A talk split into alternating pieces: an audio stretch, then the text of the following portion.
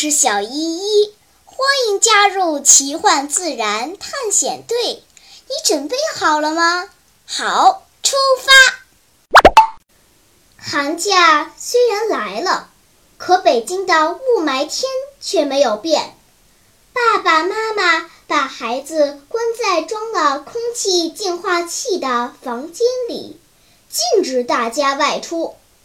可这些不安分的小东西们啊，他们怎么可能老老实实的待在家里呢？一大早，探险队的成员们就召开视频会议，商量对策。有人提议去海边度假，有人提议去热带雨林探险，有人提议去逛博物馆。还有人提议去滑雪，但是意见始终无法统一。小依依一直沉默不语，等大家争论的差不多了，她才说出自己的想法：“不如我们去探望李爷爷吧。”李爷爷原本是个开朗乐观的老人，喜欢唱戏。画画、跳广场舞，他家的阳台上一年四季鲜花盛开。每到寒暑假，李爷爷和他的老伴儿就带着小区里的孩子做义工。大家都喜欢这位笑眯眯的老爷爷。但是，自从老伴儿去世，他就很少说笑了。今年夏天，他搬家了。听说到老家林场当了一名护林员，大伙儿都很想念这位老爷爷，于是分头准备，决定次日出发。第二天，伙伴们乘坐时空穿梭机来到了北山林场。李爷爷突然看到这些熟悉的笑脸。先是惊讶，随后热泪盈眶，赶紧让孩子们进屋暖和暖和。平时安静的小屋一下子热闹起来，孩子们带来了很多食物和装饰品，让这里充满了过节气氛。李爷爷笑得合不拢嘴。李爷爷，自从您走了，我们无聊死啦！李爷爷，您一个人住在山里，害不害怕呀？李爷爷，这里有什么好玩的吗？伙伴们七嘴八舌的问个不停。李爷爷都不知道该回答哪个问题，半天他才说：“好孩子，爷爷也想你们啊！既然来了。”就别这么干坐着，一会儿都跟我进山，我带你们找杨拉罐去。杨拉罐是什么东西呀？多乐问。一会儿你们就知道了。李爷爷笑着穿上大衣，拎起一个小桶，带着孩子们出发了。冬季的森林，一切都是光秃秃的，脚下堆积了一层厚厚的树叶。踩上去沙沙的响，偶尔能看到枝头挂着干瘪的野果，还保留着秋天的颜色。头顶上的天空蓝得耀眼，没有一丝云彩，阳光暖暖的洒在大家的头上。大家走着走着，鼻尖儿和脑门上就冒了汗。看。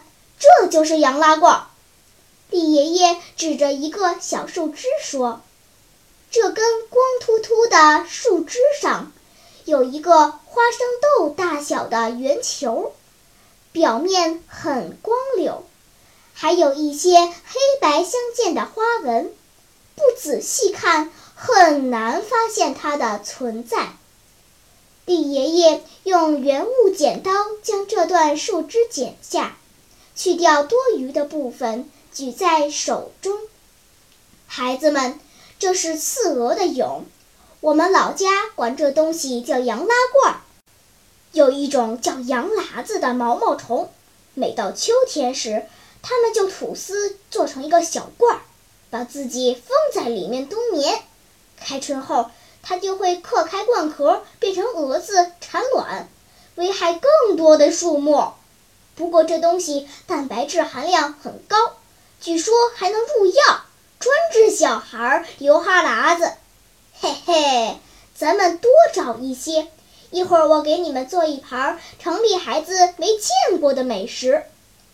一提到吃，大家都兴奋起来，分头行动。一路走，一路搜寻，翻过一个小山头，又翻过一个小山头，不一会儿功夫就装满了一小桶。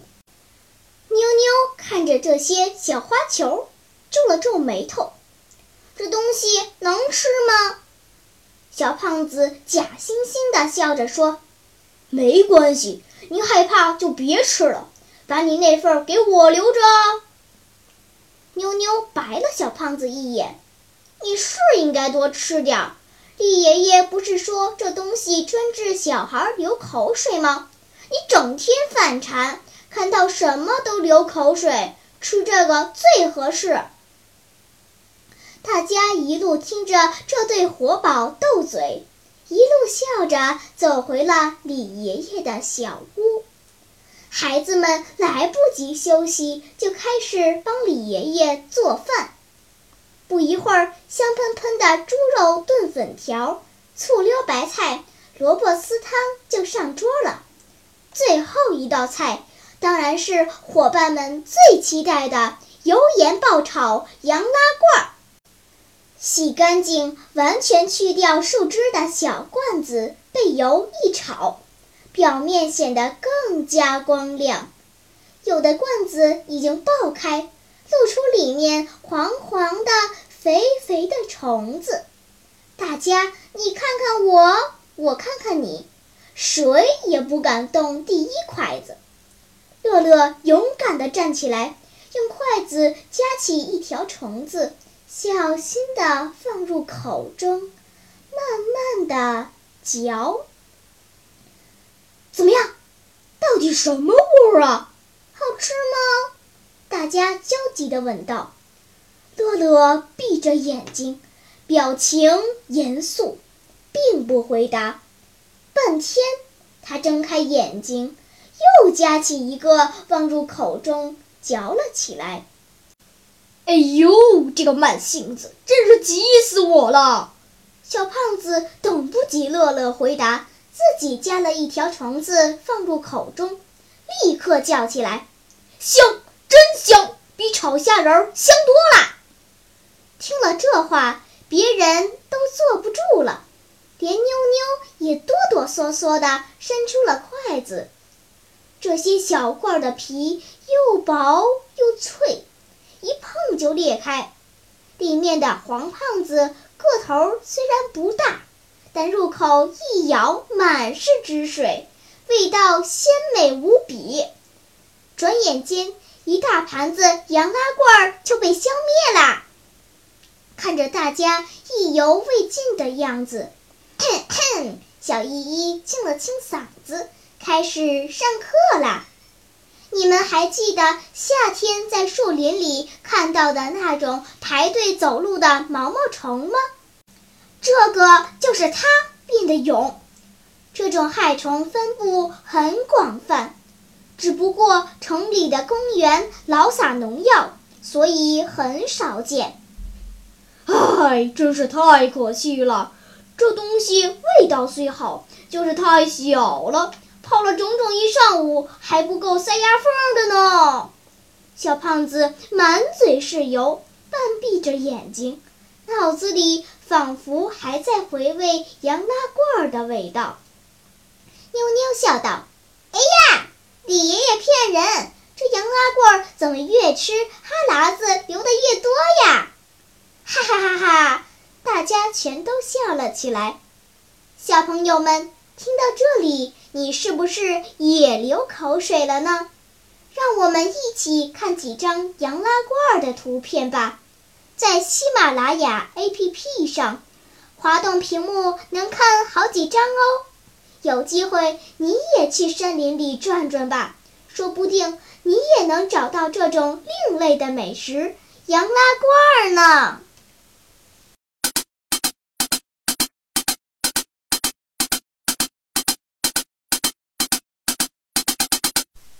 好了，今天的探险就到这里吧，我们该回去啦。大自然里有很多神奇的事情等着我们去发现呢。假如你也想加入我们的探险队伍，那就赶快关注小依依讲故事吧。